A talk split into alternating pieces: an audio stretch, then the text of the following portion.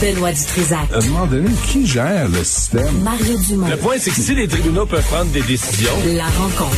dans les deux cas, c'est d'une absurdité qui défie l'intelligence. Excuse-moi, je t'arrête là. Non, non, non, non, non, non, non, non, pas toi, là. Ça ne les regarde pas. Mais je comprends sa crainte. C'est pour les imbéciles. La rencontre Dutrisac Dumont. Avec Mario et Benoît, bonjour à vous deux. Hello. Bonjour. Commençons par euh, cette fin de semaine complètement folle dans la grande région de Montréal. Là, on parle de coups de feu à Dollars des Ormeaux, Parc Extension, Saint-Michel, Onsic, braquage à main armée avec une arme de poing à Mirabel, trois personnes poignardées à Côte-des-Neiges. Mario. Les événements sont pas nécessairement tous reliés. Non, mais En fait, ils ne sont pas tous reliés. Mais euh, l'effet général de l'année 2021, puis disons, c'est peut-être la fin de semaine, le paroxysme, pour prendre un grand mot de, de cette année-là, mais c'est en train de, en fait, c'est en train de changer l'état d'esprit à Montréal et c'est en train de devenir un sérieux, là, mais sérieux problème pour Valérie Plante pour sa réélection. Là. À un moment donné, euh, la politique, c'est compliqué, mais il y a des choses simples. Si tu prends une économie qui allait bien, puis qu'à l'élection d'après, tu es en récession, ça peut ne pas être de ta faute. C'est pas nécessairement de la faute du gouvernement en place. Il peut y avoir un ensemble de circonstances. Mais le gouvernement en place va pédaler pour expliquer ça. Tu sais, que tu as pris une économie qui allait bien, puis là, on a perdu nos emplois. Et Mme Plante est un peu comme ça. Là, Tu Montréal était une ville sécuritaire. Euh, une ville qu'on aimait dire, d'ailleurs, sécuritaire. C'était une fierté, c'était un fait. Et là, on peut plus dire ça. Sincèrement, on peut plus dire Montréal est une ville sécuritaire où tu marches dans n'importe quel quartier, n'importe quelle heure, puis t'es pas inquiet.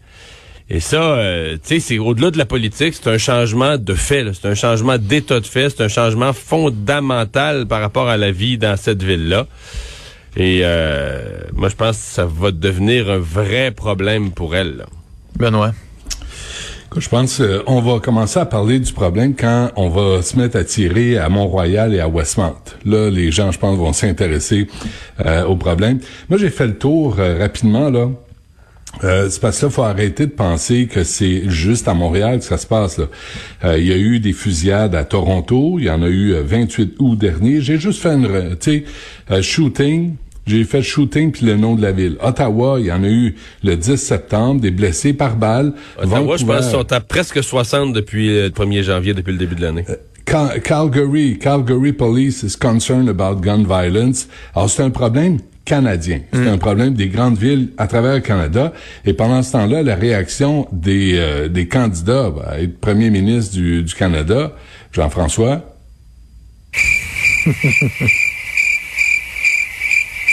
Hier, là, hier, là, euh, Justin Trudeau était dans mon dans mon coin, là, puis là, il parle, on va jeter un milliard au problème, puis ça va être réglé. Puis là, ben non, Justin, ça sera pas réglé à un milliard au problème. Ben non. Et là, Valérie Plante, t'en parlais, Mario, je pense qu'elle doit faire des appels.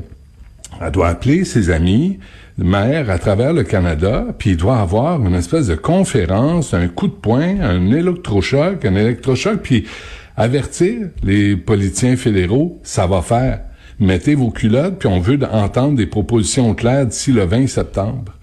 Mais chacun travaille dans son coin, chacun est fourré avec le, problème. C'est grave, là. Tu sais, quand t'es rendu à tirer au centre d'achat Galerie Normandie, à Cartierville, dans un stationnement, puis il y en a eu un autre aussi, euh, l'Acadie, puis euh, Crémazie, là, le gros centre d'achat. Là, tu, ils tirent n'importe où, puis je vous rappelle qu'ils suivent pas des cours, là, ils tirent n'importe où, puis n'importe comment. Ils ont pas de centre de tir comme les policiers.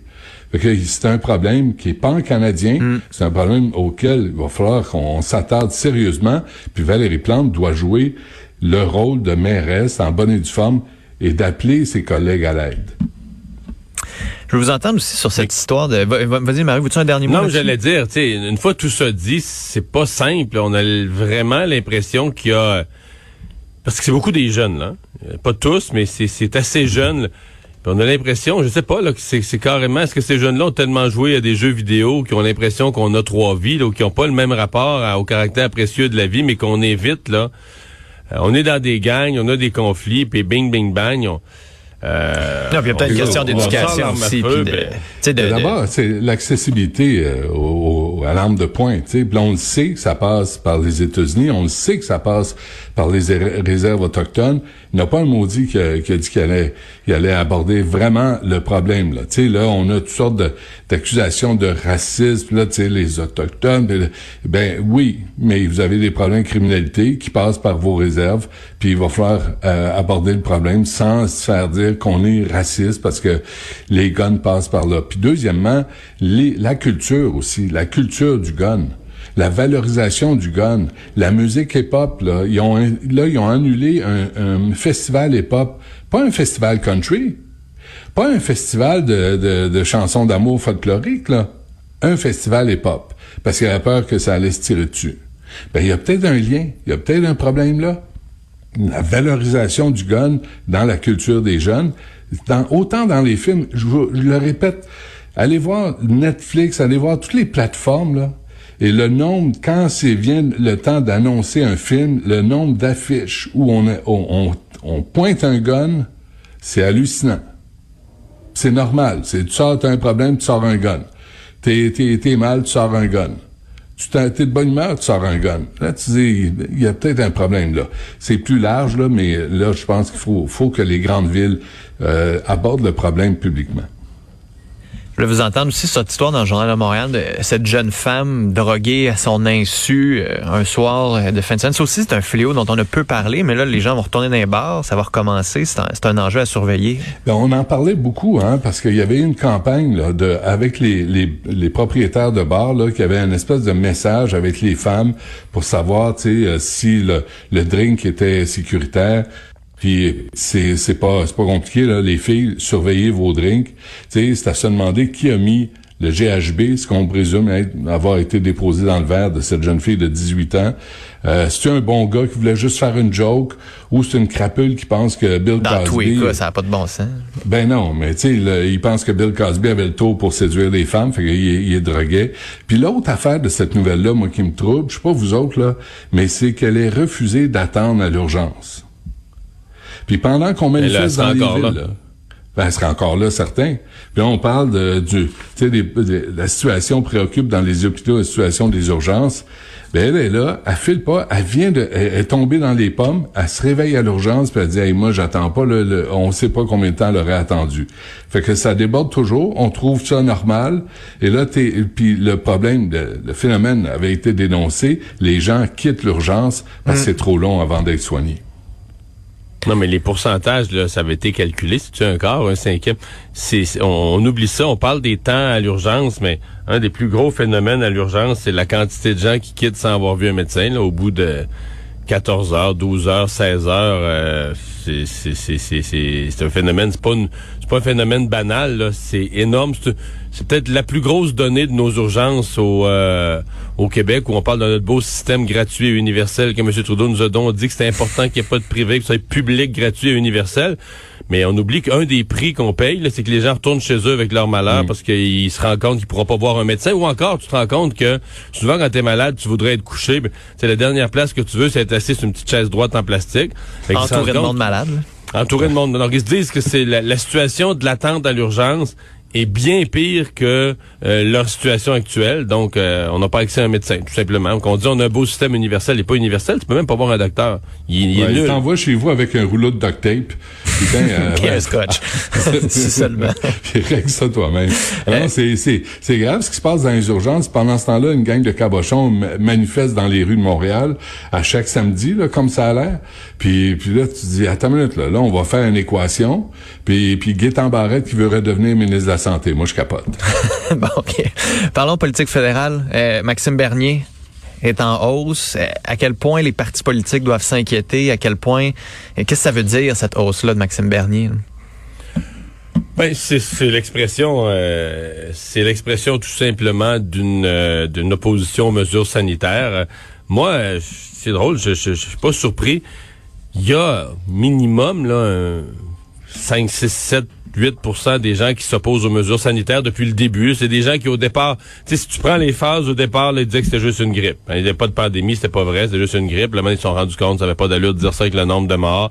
Mais là, ils sont sautés à le masque qui s'était rendu inutile. Après ça, c'était le vaccin, puis le passeport vaccinal. Mais je veux dire, de, de, de, de à nénuphar, là, dire, ils font des sauts, mais c'est toujours la même politique. C'est que tout ce qui se fait, sa pandémie est pas correct. Puis là, ils sont frustrés, évidemment. Plus le gouvernement, exemple, le passeport vaccinal, mais là, ceux qui peuvent plus sortir sont frustrés. Donc, c'est juste une question qui se rend compte, que ces gens-là se rendent compte qu'un parti politique euh, leur donne une voix, qu'un parti politique euh, tient exactement ce discours-là, qui arrêterait toutes les mesures sanitaires. Et donc, ils vont voter pour. C'est un et un font deux. Est-ce que, est-ce que ça porte vraiment le nom d'un parti politique? Oui. Certains vont dire que non, c'est pas vraiment un programme de parti, c'est plus un parti de protestation, mais on a eu ça, souvenons-nous du Parti Égalité là, qui, qui a évacué la frustration des anglophones à Montréal. Euh, oui, c'était un parti politique. T'as ça avec Éric Duhem, là, présentement au Québec. Oui, à Québec. Mais là, je parle à Ottawa parce que c'est là que c'est là qu'on va voter dans une, une fois que la pandémie, Une fois que la pandémie est finie, ce mouvement-là s'essouffle. C'est ça. Est-ce qu'il reste vraiment un parti ben, politique? Parce que pour l'instant, il y a des gens, vous savez qu'il y a des gens d'extrême gauche qui votent Maxime Bernier, là. Hmm. Je veux dire, les gens qui ont conspué toute sa vie, là, parce qu'ils sont, ils sont anti-vaccins, parce qu'ils sont médecine naturelle, ils ont toujours voté Québec solidaire ou NPD. Mais là, ils sont anti-vaccins, puis ils votent Maxime Bernier à deux mains, c'est un héros. Mais il faut pas, faut pas sous-estimer. Là. Moi, je me demande pourquoi les gens euh, votent euh, Bernier, pourquoi ça les intéresse? C'est quand même pas tous des psychopathes, là. Tu sais, fait il y a, y, a y a, une raison à ça. Là. Il y a quelque chose. Puis les, les, euh, les mesures sanitaires, là, c'est peut-être aussi un prétexte ils vont peut-être trouver autre chose. Euh, Maxime Bernier va aller puiser dans la colère des gens d'une autre façon. Là, c'est pas, c'est pas un sujet unique. La réaction de Justin Trudeau est intéressante. Dans le journal, il, il est cité, il dit, on va pas accepter que ça prenne de l'ampleur, la montée du euh, parti de Parti populaire du Canada. Puis euh, il dit, euh, euh, soulignant que, que le Canada n'est pas à l'abri des mouvements populistes, extrémistes, intolérants, divisifs, divisifs, ben oui, et polarisants. Mais c'est vrai que Justin Trudeau a eu du courage face aux propos de Shashi Curl au, au débat là, de Angus Reid. C'est vrai que ça, là, populiste, extrémiste, intolérant, ça, face à la loi 21, face à la loi 96, M. Trudeau a eu beaucoup, beaucoup de courage, là, en direct, on l'a vu. Mais, mais je sais pas si vous l'avez vu dimanche, mais samedi, il dénonçait les propos, fini le Québec bashing. Puis hier, c'était ah, mais la loi 21, rappelez-vous que je suis le seul qui va être capable de la contester. Un beau message aux anglophones. Absolument, il courtisait le Canada anglais sur le dos du Québec, ah sur le dos de la loi 21. Euh, mais pour revenir à Maxime Bernier, moi je pense quand même que le, le, le jour de l'élection, quand on va compter les votes, il y a pas mal de gens qui vont tomber en bas de leur chaise. Là en voyant, euh, peut-être pas dans toutes les circonscriptions, mais dans plusieurs régions, euh, les pourcentages. Tu sais, la dernière fois, Maxime Bernier avait eu zéro. Excuse-moi, quand tu as 1% du vote, n'importe qui qui met son nom sur le bulletin, juste avec des gens qui veulent annuler, puis tu ramasses un quart ou un demi de 1 Avec quand tu ramasses 1% comme lui, c'est que t'es pas traité juste, t'es à peine en haut. Alors, pour ça que Benoît, quand tu parlais des, des, des autres idées du programme de Maxime Bernier, ça, ça c'est 1% là. Mais avec la pandémie, moi, je pense qu'il va aller chercher un score. Euh, euh, non, mais, probablement, finir, probablement finir devant le Parti vert en passant. Hein? Il n'est pas autant le programme que la, la, la, position dans laquelle il se met, tu sais, de, d'opposition à l'autorité du gouvernement. Là. Puis c'est pas ça, ça va être les armes à feu. C'est pas les armes à feu. Tu sais, il va trouver d'autres sujets pour jeter de l'huile sur le, le, le feu de, la colère des, des, des Canadiens, d'une partie des Canadiens. Je pense, je pense qu'il y y a plusieurs sujets dans son sac. Là, il utilise les mesures sanitaires parce que c'est payant. Euh, ça vend des tickets. Mais là, je pense pas que c'est terminé. là, c'est la réaction aux gens. Les, conservateurs qui sont pas contents, là, d'Erin O'Toole, qui le dépeignent, toute la gang de Rebel News, tous ceux, tu sais, qui, qui se présentent en victime, là, parce que les policiers leur ont dit d'enlever le, micro d'en face d'un politicien. C'est, tout ça est réel. Il faut voir s'ils vont aller voter quand le temps va venir. Mais tout ça est réel. Ouais, puis cette frustration-là, elle existait quand même avant les mesures sanitaires. Elle juste comme trouver un terreau. c'est comme l'engrais, les, les, mesures sanitaires. Là, puis... c'est hors proportion en termes d'impact sur le quotidien.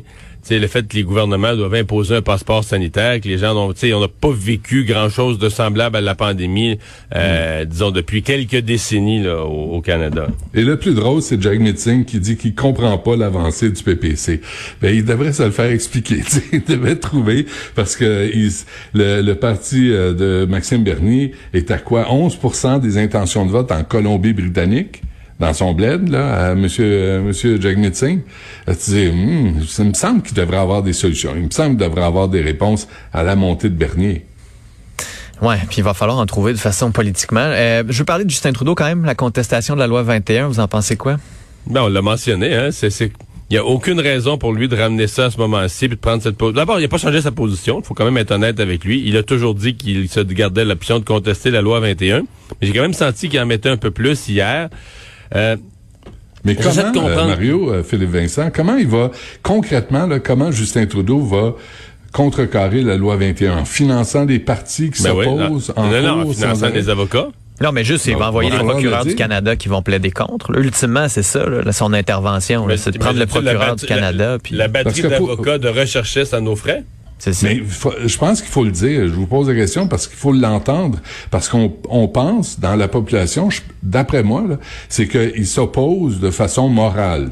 Dans ses discours en politique, il, il mais ça sera pas ça. Là. Il va mettre l'argent dans le pot là, pour que des gens, euh, des avocats pigent là-dedans, puis qu'il y ait des ressources et qu'ils aillent en cours, puis qu'ils mènent ça à terme. Mais c'est grave, là, ce qui va arriver. je suis pas sûr que les Québécois comprennent qu'il va prendre l'argent, en partie des Québécois, pour contrer des décisions euh, d'humains par un gouvernement d'humains élus du gouvernement du Québec c'est va falloir l'expliquer, va falloir le dire puis le répéter là, toute la gang. Je sais pas vous avez vu dans le Montreal Gazette là le le Ortona, le, le, gars qui était avec Coder, qui était à la commission scolaire euh, anglophone, a, commencé à dire oui oui le Québec est une nation là, c'est pas ça que je voulais dire. Puis là il est en train de rétro-pédaler puis non mais non non il y a des il va, va falloir qu'on clarifie les affaires. Puis là, ça, c'est la job des François Blanchet. Au Québec, là, c'est là-dessus, me semble, la loi 21. Puis comment Justin Trudeau va prendre l'argent qui devrait aller ailleurs, combattre la pauvreté, la santé, l'éducation, mais il va le mettre sur la loi 21. Mario, un dernier mot là-dessus. Ouais, mais tu sais que tout ça mis ensemble, l'objectif de 40 circonscriptions. D'ailleurs, je pense que c'était ta première émission. c'était ta première émission à vie sur les ondes de Cube Radio où tu t'es fait, euh, tu t'es fait dire par euh, Yves-François Blanchet qui visait 40 circonscriptions que nous avait tous apparu euh, un peu bon ambitieux mettons ambitieux pour pas dire imprudent à cette date-là tout à coup ça devient pas complètement farfelu hein? Mm. Non, non, surtout si le vote par anticipation, il y a beaucoup de monde qui sont allés voter dans la fin de semaine avec euh, le débat anglophone frais en tête. Ça a peut-être aidé François Blanchet. Messieurs, merci beaucoup. Bonne journée. Salut. À demain.